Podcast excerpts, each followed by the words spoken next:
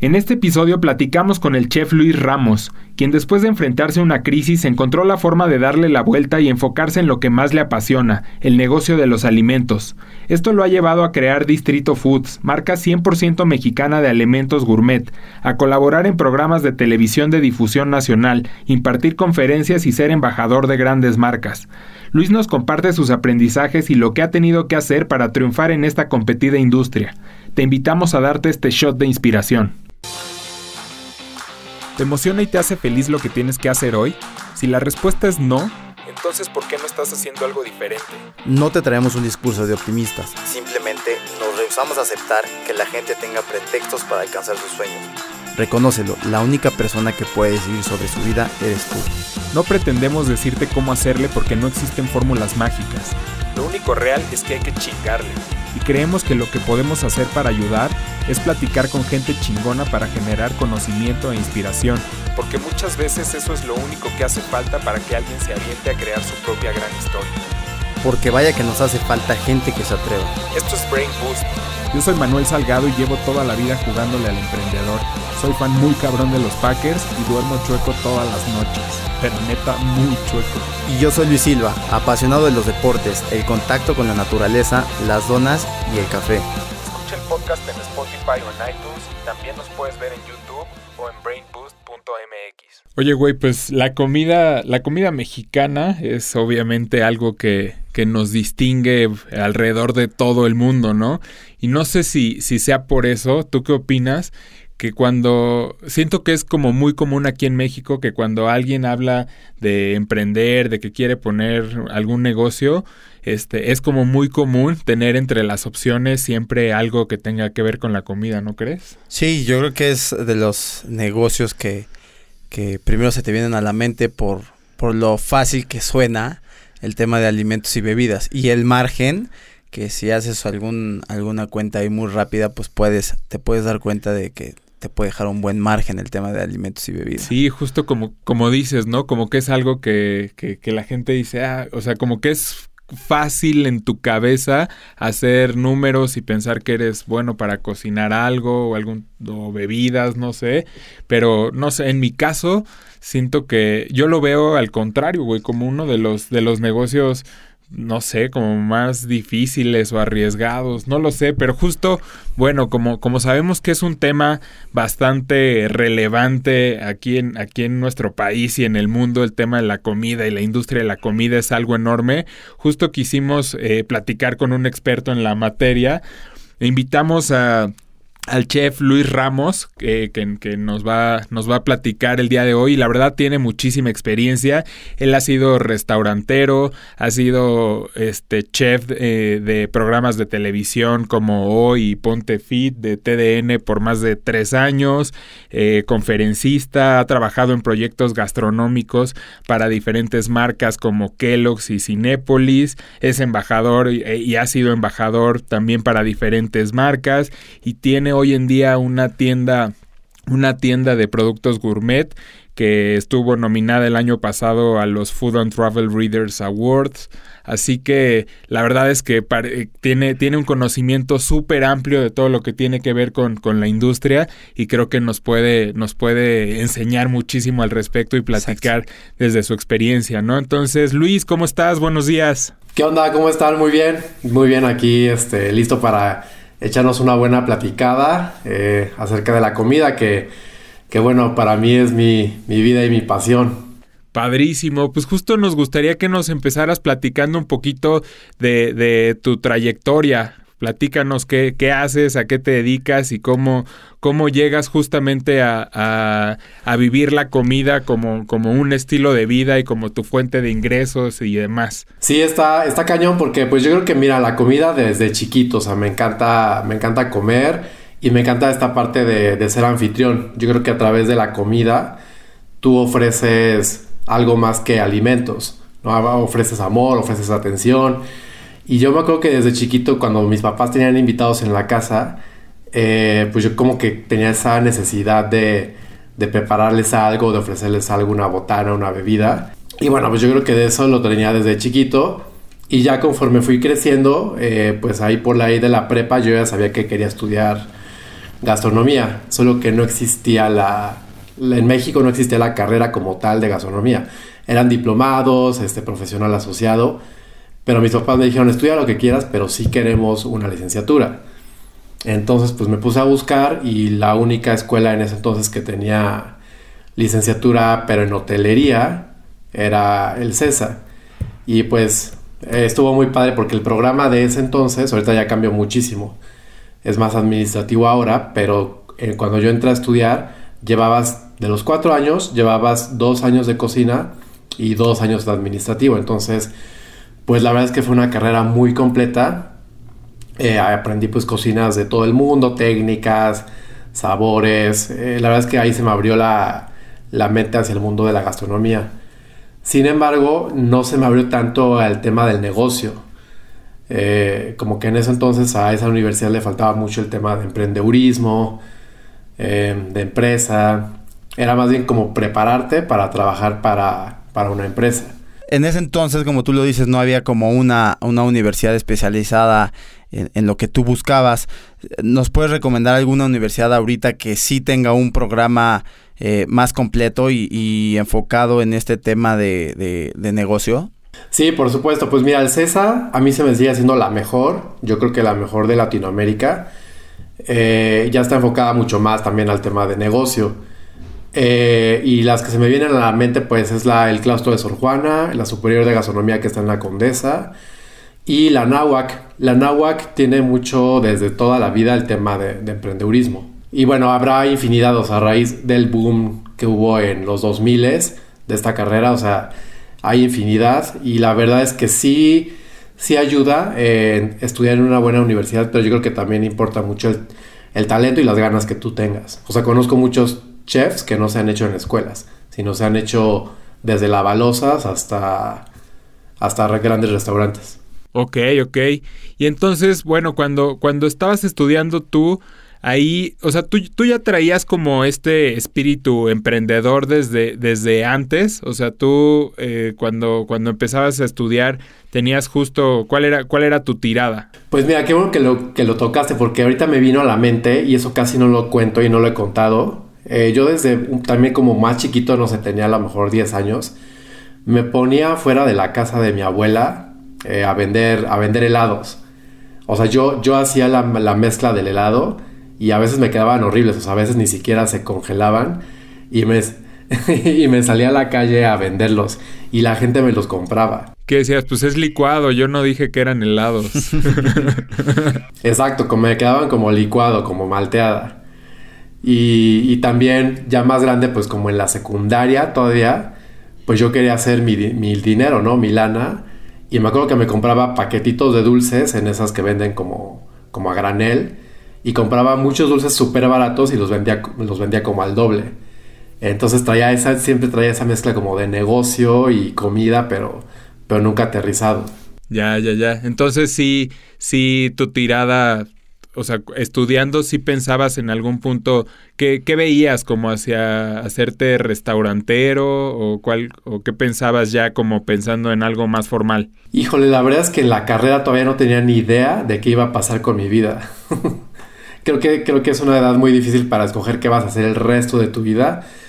Pero pues de acuerdo a lo que todo el mundo platicaba y lo que los adultos te decían, yo me veía, no sé, a lo mejor como gerente de un restaurante, ni siquiera tanto en la parte operativa de la cocina, sino me veía más bien como gerente de un hotel, de un restaurante. Pues ya terminé la carrera, estuve trabajando aquí, trabajando allá y como que no me hallaba. Estuve yo creo que así como tres años, hasta que tuve una buena chamba que se llamaba, que, estuve como embajador de marca de unos pescados premium que traían de Alaska unos pescados muy buenos. En ese entonces me fui a vivir solo por primera vez y coincidió que vino, justamente vino lo de la influencia, influenza H1 en ese entonces y me quedé sin chamba. entonces dije, bueno, pues en, tres meses vuelvo a encontrar algo, algún trabajo. Y pasaron seis meses, un año, entonces dije, no, pues yo no puedo seguir solventando, mis gastos. Me regresé a casa de mis papás. Y aquí fue como donde volvió como a incubarse todo, porque me acuerdo que yo, no hacía ni ejercicio ni nada, entonces dije, pues ¿por qué no me meto a un gimnasio y así ya estoy haciendo algo. Entonces el ejercicio como que me motivó muchísimo. Y de ahí dije, bueno, pues ¿por qué no estudio otra cosa? Y me metí a estudiar eh, mercadotecnia, hice una maestría en marketing. Y eso fue otra vez como que me cambió el chip y me dio esa visión de, de negocio.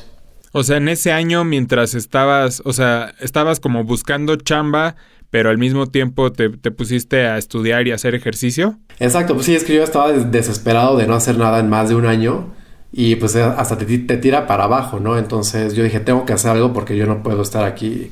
Y sí, o sea, me puse a hacer cosas y, y justo a raíz de la maestría me salió un, ya sabes que te dicen, haz tu proyecto con no sé qué, no sé qué. Y lo, y lo hice. Se llamaba de otra manera, me acuerdo que se llamaba Elefante Blanco mi negocio y era como una cafetería, o sea, tenía, era otra cosa completamente diferente. Pero pues a raíz de eso empezó a tomar forma. Oye, pero el elefante blanco solo fue el proyecto. Sí, solo fue el proyecto, ni registré la marca, ni nada. Eh, eso fue como mediados de la maestría. Y ya a finales de la maestría hice otro proyecto donde un día que estaba dormido en la cama eh, se me ocurrió el nombre de Distrito Foods.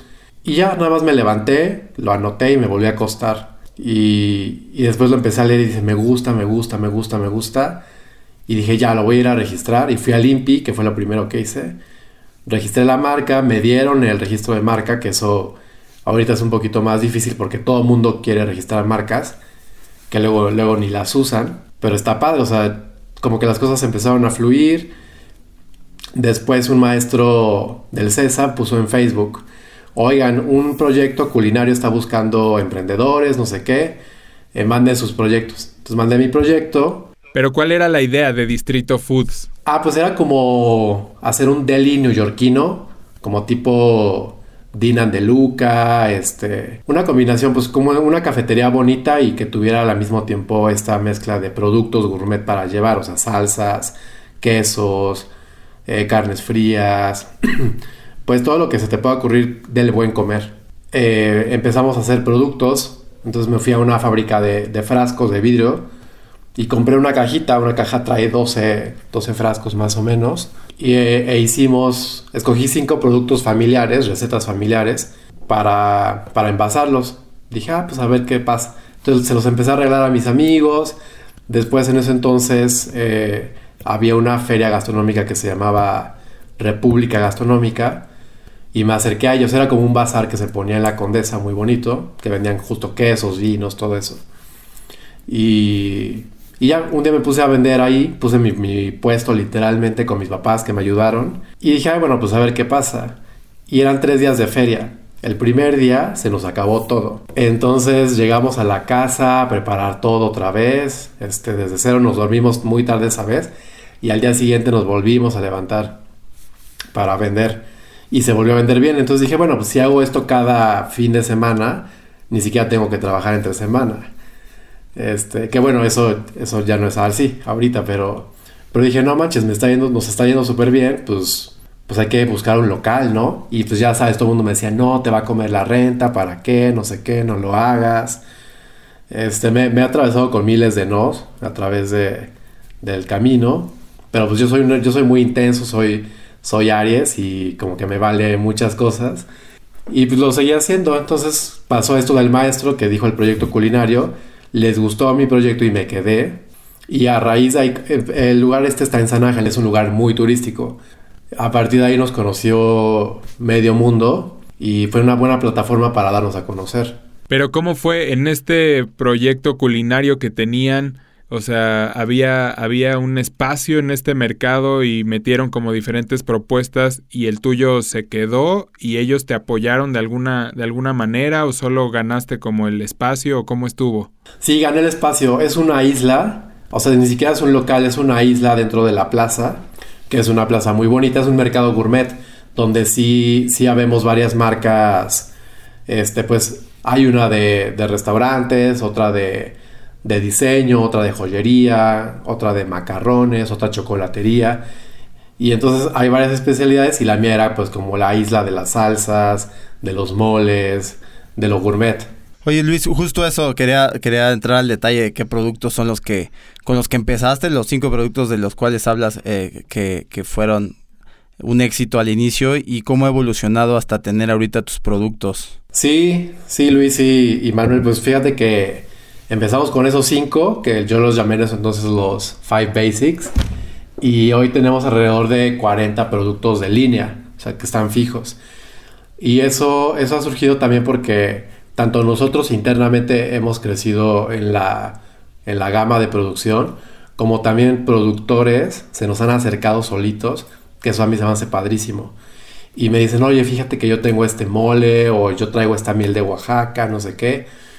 Entonces la pruebo, yo me encargo de probarlo, me, me doy cuenta de que en verdad tienen un buen producto porque también me han tocado productos muy malos. Y digo, no manches, esto se tiene que vender, eso lo tiene que conocer la gente. Y pues entonces lo ponemos a prueba, se quedan. Eh, yo les pago mucho mejor que les pagaría algún cualquier supermercado que te puedas imaginar. Y les pago a 15 días, no les pago a 90 días como lo hace Walmart. Y está muy padre porque entonces hemos hecho como un tipo cooperativa y ellos van creciendo, nosotros crecemos y está padre. Sí, está, está buenísimo. ¿Y cuáles, cuáles son esos cinco básicos que nos, que nos platicabas? Pues mira, empezamos con la mantequilla de ajo, que esa receta lleva yo creo que más de 60 años en la familia. Es de mi abuela, de mi abuela paterna. Mi abuela vivió mucho tiempo, es médico, mis abuelos eran médicos y vivieron mucho tiempo en Acapulco, en, lo, en la época fregona de Acapulco. Entonces eran muy fiesteros, aparte de ser médicos, pues eran muy fiesteros, todo el mundo los conocía, todo el mundo los quería mucho y cada que llegaba un crucero a Acapulco, los invitaban a comer. Entonces les decían, ah, no, pues que el chef los invita a comer al, crucero, en lo que aparcaba, ¿no? Y en, esas, en, esos encuentros con los chefs de esos barcos, que venían pues, de diferentes partes de, Estados Unidos, hasta de Europa venían, un chef le pasó la, la receta a mi abuela, cuando mi abuela tenía 30 años, ¿no? Ahorita tiene más de 91, yo creo. Y pues finalmente en algún momento, hace años, mi abuela me pasó esas recetas a mí.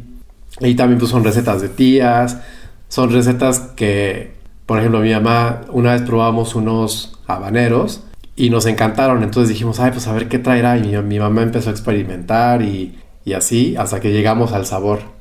Y ahorita esos habaneros son de, de lo más vendido en nuestra tienda. Y bueno, también entonces está la mantequilla de ajo, un chutney de mango, que es una salsa agridulce tipo hindú, como para pescados, curry, cerdo agridulce, chipotles con piloncillo, eh, salsa macha y sal de mar. La sal de mar pues la traigo de Coyuca. ya me dio hambre, güey. Sí. sí, sí, nada más empiezas a hablar de eso y te da hambre. Sí, me imagino. Oye, oye Luis, y ahorita eh, digo, me, gustaría que, entráramos a, hablar del negocio, de, la comida, para que nos hables desde, desde tu experiencia, pero antes de, eso, ¿cómo es tu llegada a la televisión y, todo este proceso? Ay, pues estuvo muy chistoso porque pues, yo nunca me, me había imaginado en la tele, ni lo había deseado, ni es algo de esas cosas que buenas que no deseas y te llegan. Entonces un día estaba en mi casa ya tenía el negocio y todo. Eso fue hace como cuatro años. Y, una amiga de la universidad, justamente, que se llama Talía, gracias Talía, ella salía en ese programa. Era la chef de ese programa. ¿De, de cuál? ¿De, ¿De, hoy o de, de TDN? De. No, de, de, Ponte Fit. Y me dijo, oye Luis, ¿sabes qué? Este, pues ya estoy esperando un hijo, nace como en dos meses y yo ya no puedo venir. ¿Por qué no te vienes? Haces una prueba y, listo. Y dicho y hecho, o sea, literal, al día siguiente me fui a hacer la prueba, eh, me gustó, les gusté y me quedé. Me quedé, primero iba, iba como tres veces a la semana y ya después fui, empecé a ir un poquito menos porque por, por temas del programa metieron a más chefs, como que le quisieron dar más variedad. Pero yo estuve como chef exclusivo, yo creo que fácil año y medio, dos años. Y estuvo padrísimo porque aprendí mucho también, o sea, aprendí sobre mi lenguaje corporal, sobre el, tono de voz, este, aprendí muchísimo. Oye, ¿y esto te vino a ayudar en el negocio? ¿Cómo fue eso? ¿Sí te buscaron más para tu, tu, línea? No te creas, ¿eh? no sé, la tele es muy tramposa, eso he, aprendido. Eh, yo cuando entré sí dije, la fama me vale madre, pero yo creo que sí me va a traer muchos seguidores. Y no, ¿eh? O sea, aunque, aunque en el programa al principio me dejaban poner mis productos en exhibición y sin pagar, o sea, no me cobraban, poner, poner mis redes sociales y todo. Y si acaso subían tres seguidores por, por programa, ¿eh? No te creas. O sea, me han subido más, más seguidores por alguna recomendación en un periódico, o sea, en un material impreso que, que la tele. Pero me, ayudó muchísimo. O sea, yo creo que como empecé a postear todo lo que yo hacía en la tele, o sea, de la tele lo, lo pasaba a redes sociales y pues ahí se, se expandía más. Y a partir de ahí la gente sí empezó, ah, pues es el chef que sale en la tele, no sé qué. Y lo que sí te hace, o sea, a mí no me hizo más famoso, pero me generó reconocimiento en mi marca. Oye, oye Luis, y bueno, entrándole un poquito más al, al, negocio de la comida, sabemos, sabemos que también tienes experiencia en el mundo, en el mundo restaurantero. ¿Tú qué crees ¿Tú qué crees que sea lo que, lo que se necesite para, para aventarse sabiendo justo eso, ¿no? O tú, ¿Tú qué opinas de esto que, decíamos al principio? Que, hay, que, que, mucha gente dice, ah, pues, este, sé cocinar, o a veces eh, ni siquiera, ¿no? Como que dice, no, pues poner unos tacos, una taquería. Una cafetería. Una cafetería, un no sé, como que es, es un... Eh, se, escucha como muy común gente queriendo entrarle al, al negocio de la comida. ¿Qué opinas de esto? Sí, y me encanta, ¿eh? Porque creo que ha habido mucho emprendimiento acerca de ese tema y te voy a dar dos puntos de vista, el de chef y el de mercadólogo. O sea, como chef te puedo decir que, que sí es muy fácil, o sea, necesitas solo tener un buen producto. O sea, si cocinas rico, aunque no seas chef, aunque no seas chef, si tienes tacos, si haces unos tacos de cochinita buenísimos, o, o la señora que hace flan y lo vende en la esquina, está increíble. Pero de ahí a que tu negocio perdure, está justo esa línea mercadológica. O sea, porque el mercadólogo lo puede ver al revés. Y yo creo que les consta a ustedes. Puede haber productos malos, realmente malos o mediocres, pero si les haces una buena estrategia de marketing, se venden.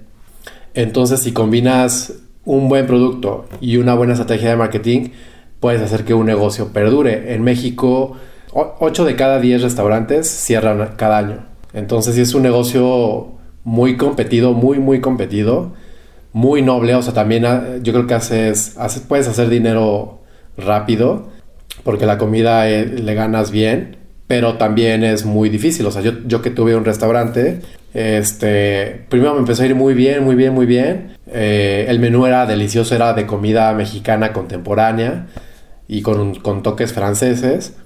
Eh, pero justo la plaza donde estaba como que no era tan buena. Entonces empezó a caer, a caer, a caer. Y de tener un cheque promedio de 500 pesos por persona, de repente ya era de 200, de 150. Y dije, no manches, ¿qué voy a hacer? Después viene el terremoto y pues menos. Y ya a raíz del terremoto dije, nos vemos restaurante, gracias y ya será en otra ocasión. ¿Tú qué crees que sea como lo, lo más importante para que un negocio de, de alimentos pueda jalar? O sea, ¿crees que sea la ubicación o el producto tal cual? Digo, sé que al final pues tiene que ser una mezcla de varias cosas, pero si, si a ti te dieran a escoger este para, para apostarle, ¿por qué te irías? ¿Por la, ¿Por la ubicación? ¿Por el marketing? O sea, ¿dónde enfocarías como todos tus, tus, tus recursos? Yo creo que sí, fíjate que ahorita estoy planeando expandir el negocio y lo que más me importa el número uno es eh, la ubicación, sí, definitivamente. Las cosas van a cambiar post pandemia también, porque vas a poder hacer un negocio de comida justamente exclusivamente con puro delivery. Entonces puedes tener tu, tu fábrica o tu cocina, eh, no sé, digamos en Azcapotzalco. De ahí, de, ahí de Azcapotzalco lo llevas a un mini, mini, mini local en la Condesa, que, te que no te cueste nada y de la condesa ya lo distribuyes por Rappi o así. Sí, eh, muy, muy interesante el tema de este que, que, que tocas, eh, Ghost Kitchen se llama, y me gustaría saber precisamente cómo ves hacia adelante, o sea, si crees que esto sea un detonante para, para ese modelo, vamos a regresar al modelo que conocíamos hace tres meses? O sea, ¿cómo, ves tú el panorama ahorita que todavía no estamos con, como con mucha claridad? Sí, mira, yo creo que, que, a, mediano plazo sí va a cambiar bastante porque pues no vamos a poder, no, o sea, los restaurantes no van a poder estar al 100%. Pero, pero yo creo que sí es un detonante para este modelo de negocio y se va a quedar 100%, pero no va a desaparecer el hecho de irte a cenar, a comer a un restaurante, a desayunar con tus cuates, este a emborracharte con tus cuates o, con quien sea. O sea, el ser humano somos un ser social por naturaleza. No puedes estar, no puedes hacer todo desde casa. Ya vimos que sí funcionan mil cosas, pero justo este tema social, porque de hecho ya restaurantes lo han hecho, o sea, no sé, el, el Hunan o, cualquier restaurante bueno que te quieras imaginar, tiene sus experiencias a domicilio, pero pues a mí no me interesa pagar casi la misma cuenta que pago en un restaurante bueno para comérmelo en la mesa de mi casa. ¿no? O sea, a final de cuentas, sí quiero que me atienda un mesero, sí quiero que alguien lave los trastes por mí, sí quiero estar en un lugar bonito o diferente a mi casa, ¿no? Sí, total, totalmente. Digo, pues, eh, como, como dices, pues no, no, no hay mucha claridad realmente de, de, hacia dónde, de hacia dónde se puede ir, pero pero pues totalmente, o sea, sin, sin, esta, sin esta parte que complementa la experiencia física de, un restaurante, pues es, es, difícil. Digo, hay, hay como momentos para, para todo, pero sí creo que va a ser algo que no, que no tendría por qué desaparecer, ni mucho menos, ¿no? Sí, no, desaparecer jamás, o sea, jamás, jamás, jamás. Más bien dio pie a que naciera un nuevo, unos nuevos modelos de, de negocio en la industria. Oye, para ahorita alguien que quiere empezar, ¿tú consideras que es buen momento? Eh, porque digo, la naturaleza, la que estamos viviendo, hay muchísimas más oportunidades en cuanto a locales disponibles. Eh, puedes, puedes encontrar eh, justo lo que dices, ¿no? Las, las herramientas, probablemente encuentres una buena oferta de alguien que tuvo que cerrar. ¿Tú consideras que en verdad sea un buen momento o, preferirías esperar un poco para ver cómo se, se, se, em, se empiezan a dar las cosas, cómo empezamos a, a trabajar en esta nueva eh, normalidad para empezar. 100%, yo creo, yo creo 100% que es una buena oportunidad para empezar. Eh, lamentablemente, no sé cómo decirlo, o sea, pues la, desfortuna de algunos con esto va a ser la fortuna de otros, porque justo pues muchos restaurantes, negocios tuvieron que cerrar y va a ser la oportunidad para que mucha gente que tiene ganas de emprender un negocio tome esos espacios y esos equipos y se aviente. Porque pues te tienes que aventar. O sea, te digo, a mí me decían que no lo hiciera, que las rentas me iban a comer algún día. Y ahorita con todo y pandemia, pues digo, no voy a tirar a la basura la chamba por, por esto. Sí, justo dicen que las mejores oportunidades muchas veces nacen de momentos como estos, ¿no? De las crisis. Sí, y, no nada más en la cocina, o sea, cuántos poemas no han salido de esto, este, cuántas obras de arte, este, lo que quieras, ¿no? O sea, obviamente, pues sí, de repente te, o sea, te entras en crisis, ansiedad, o sea, o sea, sí, no, no es fácil, pero pues no, no puedes dejarte ahí llevar por el río nada más. Sí, oye, y para Distrito Foods nos hablabas de, del panorama, o sea, podemos, podemos eh, indagar y suponer que en esta época, eh, si bien has dejado de vender físicamente, pero tu canal digital ha, crecido o cómo ha sido esta parte para Distrito Foods? Sí, creció muchísimo. La verdad es que me sorprendió.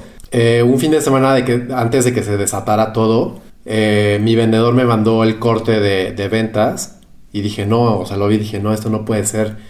Y empecé a entrar como un poco en pánico, pero dije, no, no, no, a ver, tranquilo, y ya me dormí al día siguiente dije, no, a ver, ¿qué es lo que vamos a hacer? Porque sentado no me voy a quedar. Y empecé a... Yo llevo todas mis redes sociales, o sea, hasta el momento no, no he destinado un presupuesto para, para alguien que lo lleve. Entonces empecé a moverme por redes sociales y a vender y todo. Este, y la verdad es que me fue muy bien. Te puedo decir que en estos dos meses he trabajado como nunca en mi vida. Como nunca en mi vida.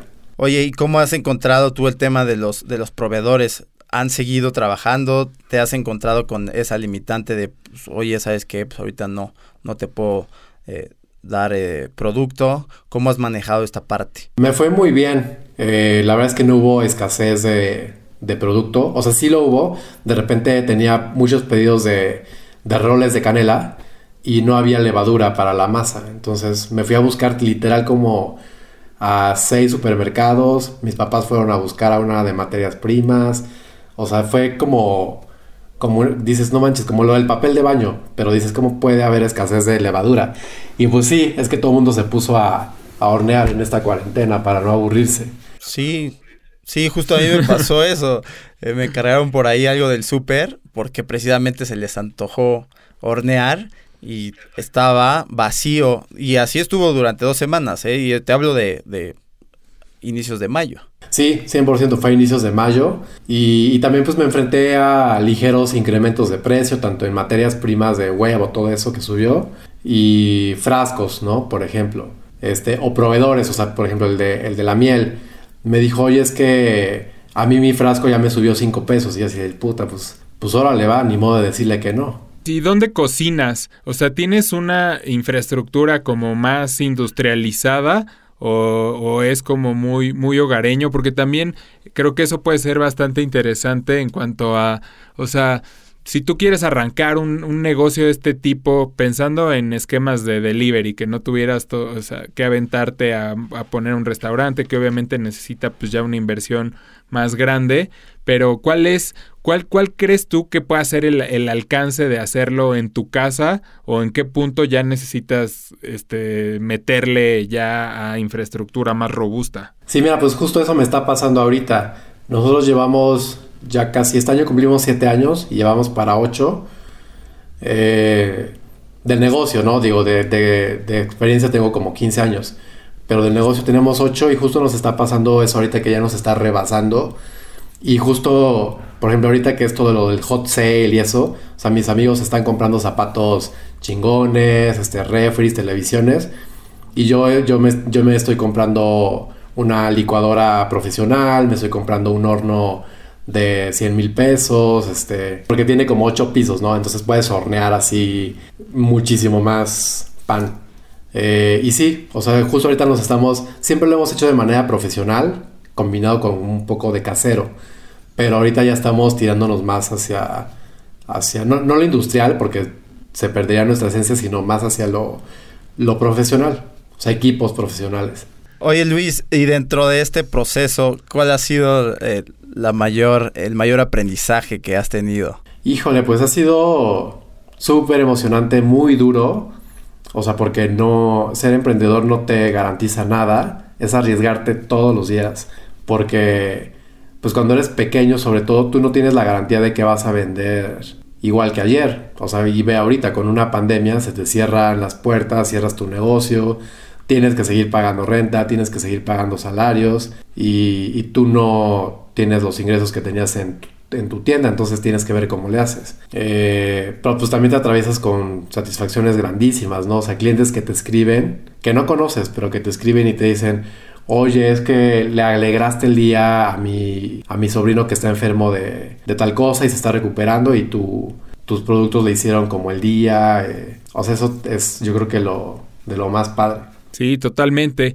Oye, pues nos, nos gustaría cerrar con que nos, eh, que, nos ayudaras diciéndonos como muy, muy concretamente qué le recomendarías a, a alguien que quisiera, que realmente dijera, sí, yo es algo a lo que le quiero apostar, porque aunque, como dices, aunque haya gente diciendo que sería la, la, peor idea entrarle ahorita algo de comida, yo de verdad lo quiero hacer y veo el potencial. ¿Tú cuál crees que sería el camino puntual, puntual que tú dirías, bueno, yo, yo seguiría estos pasos y me enfocaría en esto para hacerlo, este, obviamente pues no hay manera de garantizar que, que funcione y que sea exitoso, pero para buscar tener las mayores probabilidades posibles.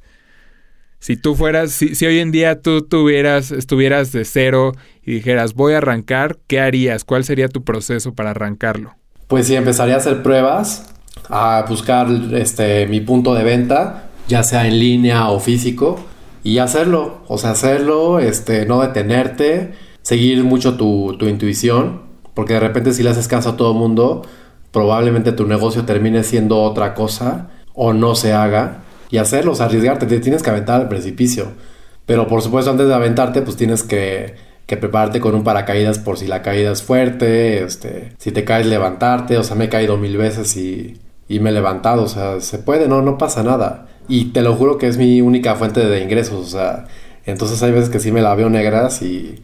pero, pero la mayoría de las, de las veces no. Eso que dices me parece muy, muy interesante, me, me, hizo reflexionar ahorita un poquito que muchas veces tú tienes como la idea, un concepto muy claro de lo que quieres hacer, pero siempre, siempre está esta necesidad de, de estar consiguiendo aprobación, ¿no? Entonces estás, estás preguntándole a todo mundo, este, qué opina y eso a veces tú puedes tener como la idea tan clara y verlo, verlo realizable y decir, es que así es como va a funcionar, pero caes justamente en eso de, oye, ¿y tú qué opinas? Y esto, y al final, pues cada quien va a tener ideas totalmente diferentes en la cabeza y que te va a decir, güey, no mames, ¿cómo se te ocurre? Eso no va a funcionar. Este, igual y tú querías hacer este las mejores pizzas con la receta de tu abuela y terminas ¿sabes? Este, vendiendo hot dogs porque creíste que eso te dijo un amigo que tenía más razón que tú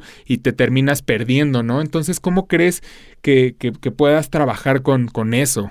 Pues eso, mantenerte fiel. Sí, de repente puedes escuchar opiniones, pero te tienes que quedar sobre tu línea.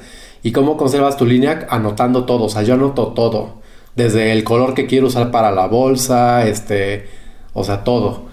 Porque si no, si empiezas a escuchar a todos, te distraes y pierdes tu línea. O sea, se me viene cañón a la mente esta escena de Los Simpson, donde Homero conoce a su hermano rico, que tiene una agencia o una fábrica de coches, no me acuerdo y le dice, a ver, Homero, ¿tú cómo sería tu coche ideal? Y pues le pone mil antenas, lo hace verde, un color horrible, este, mil botones. Y al final de cuentas, pues era como lo que los demás le dijeron al hermano, ¿no? Pero, pero no era un coche rentable, era carísimo, e, era horrendo y no se vendía. Entonces eso, eso puede pasar a veces si, si escuchas a todos y no eres fiel a tu esencia. Sí, totalmente. ¿Y qué sigue, qué sigue para Distrito Foods y para Luis Ramos? Pues ahorita para Distrito Foods viene, viene bastante el comercio en línea, que nos ha jalado bastante. Hay unas plataformas muy locales, por ejemplo una que se llama Dillmoon, que, que es como un Amazon, pero de productos meramente locales. Y eso está muy chingón. Este, porque la verdad es que en Amazon no nos ha ido nada bien. A mucha gente sí, o sea, no digo que, sea malo, pero nosotros apostamos 100% más a lo local. Pues deliveries, eh, comercio en línea y para Luis Ramos seguir con, o sea, compartiendo el aprendizaje, ¿no? O me encanta dar conferencias en universidades, eh, doy clases de cocina, por ejemplo, el viernes pasado hice una clase para una empresa muy grande, que de hecho es la empresa que le lleva la nube a Amazon. Entonces es una empresa muy grande eh, y dimos una clase en línea, una masterclass, y, y eso está padrísimo, o sea, a mí me encanta. Perfecto, Luis. Oye, pues muchísimas gracias. Nada más recuérdanos en dónde te podemos encontrar la, la eh, tu página, tanto personal como, como de eh, Distrito Foods, para que te encuentren y, pues te compren. Claro, mira, el Distrito Foods está así en todas las plataformas, en Facebook, Twitter e Instagram, eh, arroba Distrito Foods. Distrito FWDDD S de Susana. Y yo estoy como Chef Chilango en Instagram. Así me encuentran. Perfecto, pues muchísimas gracias por haberte dado, dado el, espacio de, y compartir tu historia y, y, todos, todos estos aprendizajes que creo que sin duda pueden ser de mucha utilidad para quien quiera entrarle a esta industria y quien no, pues también nunca está de más saber más cosas, ¿no? Claro que sí, no, pues muchísimas gracias Luis Manuel por invitarme. Gracias a ti. Gracias Luis. Mucho éxito, un abrazo. Gracias, un abrazo. Bye. Gracias, bye. Escucha el podcast en iTunes o en Spotify. También estamos en YouTube o puedes encontrar todo lo que hacemos en brainboost.mx.